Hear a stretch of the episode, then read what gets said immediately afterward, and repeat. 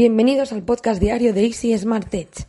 En esta ocasión vamos a hablar de que Xiaomi España ha despedido fulminantemente a un empleado por plagio en una de sus campañas de publicidad. El plagio ha sido al ilustrador Peter Tarka. Por otro lado, YouTube está siendo investigado por presuntamente violar la privacidad infantil. Además, Waymo llegará pronto a Europa y a Japón gracias a Renault Nissan. Por último, Huawei devolverá el coste de sus smartphones si Google y Facebook no funcionan mientras comienza a actualizar Android Q. La primera noticia es sobre Xiaomi España y es que ha decidido despedir al instante a un empleado por el plagio de una de las campañas de publicidad. Para ponernos en situación, pues Peter Tarka es un ilustrador británico que ha trabajado con compañías como Airbnb, LG, Nike, Honda, Apple, bueno, en fin, empresas muy conocidas. Entonces lo que se dedica es a crear ilustraciones muy llamativas, sobre todo para las campañas publicitarias o de posicionamiento para dichas marcas. Lo que hace que pues está muy bien visto. Así pues, hay veces que todo hay que decirlo, es mucho más fácil copiar y pegar eh, que hacer un trabajo por ti mismo si te has quedado sin imaginación buscas referencias, pero a veces se te puede ir un poquito de las manos. Y es que no es lo mismo que cojas influencias y te bases en un trabajo de otra persona, pues, y lo moldes a tu gusto, que directamente copies un trabajo tal cual y simplemente pues cambien los colores o cambien los objetos, pero la base siga siendo exactamente la misma. Y bueno, esto realmente es lo que ha pasado.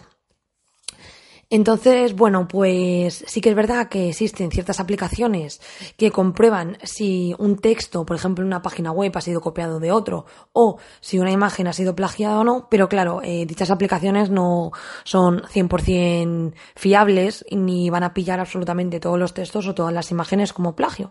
Entonces es un poquito complicado saber si lo has copiado o no lo has copiado, si ha sido el autor original o no.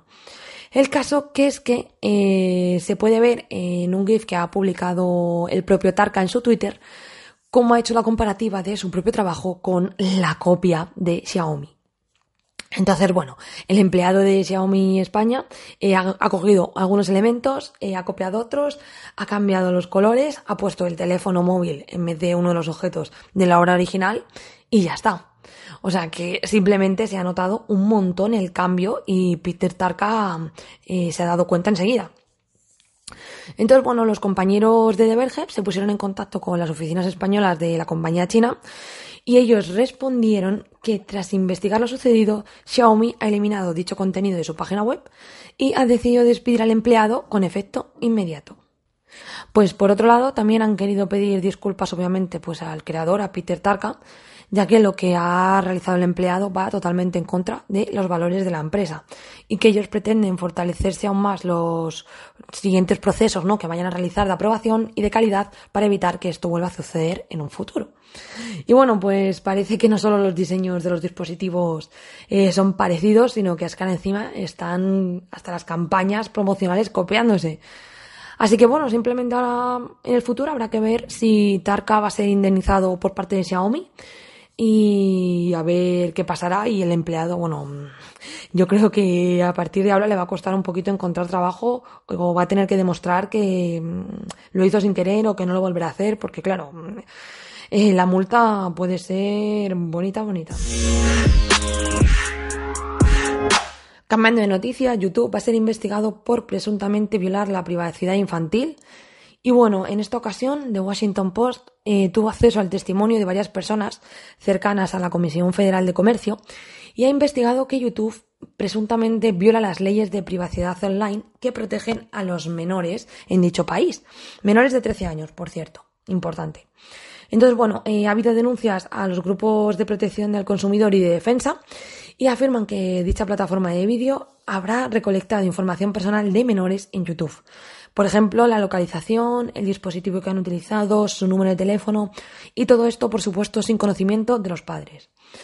Esta conducta por parte de YouTube sería una clara violación de COPA que expresamente prohíbe el seguimiento y el direccionamiento a los menores de 13 años. Según las fuentes del Washington Post, se puede presentar una decisión por parte de la comisión en poco tiempo, eh, ya que la investigación se encuentra muy avanzada y puede exigirse una multa muy grande e imponer dichos recursos. En fin, YouTube tendría que llegar a un acuerdo que limite sus capacidades o le impongan cambios severos en sus políticas publicitarias.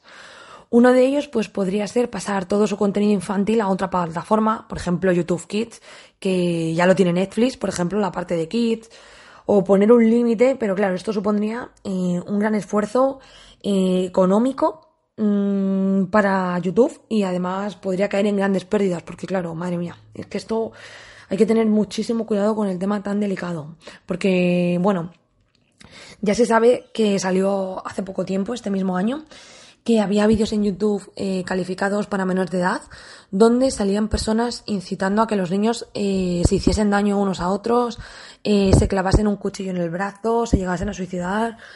metido esos vídeos entre contenido infantil. Por ejemplo, si tú estabas viendo Dora la Exploradora, de repente te salía un vídeo de un adulto cogiendo un cuchillo y clavándoselo en la mano. Entonces hay que tener mucho control y mucho peligro y sobre todo los filtros de YouTube deberían ser cada vez más estrictos y controlar este tema, porque es que es muy importante, por Dios, los niños pequeños sobre todo no saben lo que están viendo y podría causar grandes daños. Así que bueno, a mí me parece muy bien que se pongan duros con este tema. Otra noticia es que Waymo llegará pronto a Europa y a Japón gracias a Renault Nissan. Bien, Waymo eh, es la conducción autónoma de Google, pues es una compañía que está impulsada por Google, cuya actividad comercial es el desarrollo de la tecnología que, bueno, será incorporada para mejorar la conducción autónoma en los coches inteligentes. Pues ahora, gracias a un acuerdo con Renault y Nissan, la empresa Waymo estaría preparada para desplegar todos sus coches inteligentes. Esto quiere decir que sería la primera vez que la tecnología sale de Estados Unidos por primera vez y llegaría a Europa y a Japón mucho antes. Aunque bueno, todavía se desconoce la fecha exacta en lo que ocurrirá. Mm, también hay que destacar que los coches inteligentes aún tienen limitaciones, pues todo el mundo se cree como en las pelis, ¿no? Que no necesitas un conductor, que esto lo haces solo, que tú te pones ahí con el móvil mm, tranquilamente y ya llegarás a tu destino. A ver, realmente no es del todo así, sino que hay funciones que todavía necesitan la ayuda de una persona, ya que la conducción autónoma aún tiene fallos en cierto tipo de circunstancias. Por ejemplo, pues Waymo permite que sus robotaxis de nivel 4, que por cierto es el máximo nivel eh, actualmente, pues puedan circular de manera solitaria en ciertas zonas. Concretamente son coches inteligentes que podrían circular en un entorno urbano, con un mapa, una autopista, una autovía, en fin, digamos algo muy sencillo. ¿Qué pasa? Que estos coches, eh, hasta que llegue el nivel 5, eh, tienen todavía que necesitar la ayuda de, las personas, sobre todo en condiciones meteorológicas extremas, que esté lloviendo a mares, que esté nevando, que haya una helada, que haya niebla, necesitan eh, ayuda. Bueno, ¿cuáles serían los beneficios de este tipo de tecnología? Pues bueno, la conducción autónoma en Europa pues traerá pues, ciertos beneficios, por ejemplo, que las personas se podrían olvidar en cierta parte de, conducir y que el coche gestione eh, todos los parámetros por su cuenta. Pero sobre todo se habla de que eh, se eviten eh, los atascos que se producen en las grandes ciudades. Se podrían incluso reducir los accidentes por el porcentaje de error que tengan las máquinas. Va a ser mucho menor que a lo que tenga un humano. Así que bueno, pues poquito a poco se podría ver como en un futuro mm, bajan las noticias de atropellos y accidentes.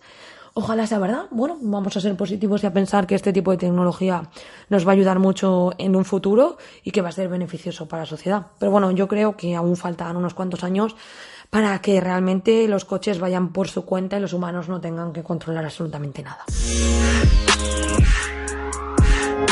Y ya por último, una noticia sobre Huawei, como no podía ser de otra manera y es que devolverá el coste de sus smartphones si Google y Facebook no funcionan mientras comienzan a actualizar a Android Q. Bueno, Huawei pues está sumamente seguro de que está haciendo una nueva estrategia comercial muy buena. Y bueno, pues eh, ha dicho eso, que va a devolver el coste total de sus smartphones. A ver si es verdad, oye. La respuesta de la compañía china nos está haciendo esperar. Y bueno, pues están decidiendo eh, dar una mayor tranquilidad a las personas que consumen sus productos. Y bueno, realmente el problema estaría en si la gente realmente está dispuesta a vivir sin los servicios de Google, ¿vale? Eh, tanto Huawei como Samsung están realizando ciertas funciones para no depender tantísimo de Google. Pero claro, eh, ahora tendríamos que convencer, digamos, a la sociedad de que las nuevas estructuras, las nuevas aplicaciones que están creando son igual de buenas que las que ya ha introducido Google en la sociedad.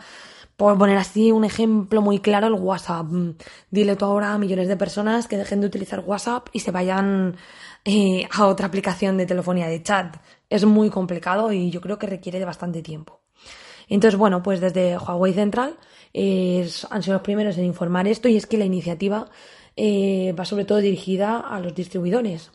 Y bueno, es que dicen que están teniendo una repercusión en la distribución en los transportes que afectan a los ingresos de, de, terceras personas. Entonces, bueno, aún no han querido dar mucha información sobre la bajada de las ventas que ha tenido este año, pero se estima que pueden llegar a perder hasta 30 mil millones de dólares en este 2019 con todo el jaleo que está teniendo Huawei con Estados Unidos y con Trump. Es una suma escandalosa. Entonces, claro, pues están trabajando muy duro para seguir adelante y le están dando una vuelta a todo el sistema que conocemos hoy en día. Bueno, pues, ¿cuáles serían los dispositivos eh, a los cuales pues Huawei devolvería el coste de sus smartphones? En principio se habla de que es Huawei P30, P30 Pro y P30 Lite.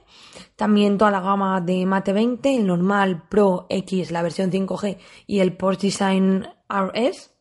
Y del mismo modo que los Mate 10 Pro, también la versión de Porsche y la normal. Y no solo eso, también el P Smart 2019, el Smart Plus 2019, el P Smart Z y la gama de P20 en su totalidad wow, es una pasada si tienen que devolver el dinero de todos estos smartphones. Bueno, de momento no se sabe nada de los Honor.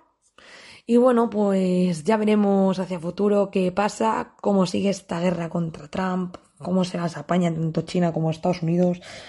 Y madre mía, las acciones que están tomando cada uno. Cada uno es responsable y sabrá lo que hace hacia futuro. Y nada, nosotros pues seguiremos informando. Y hasta aquí las noticias de hoy. En las notas del programa voy a dejar todos los links a las noticias de la web de Easy Smart Tech por si queréis conocerlas un poquito más en detalle. Y nos escuchamos en el próximo podcast. Adiós.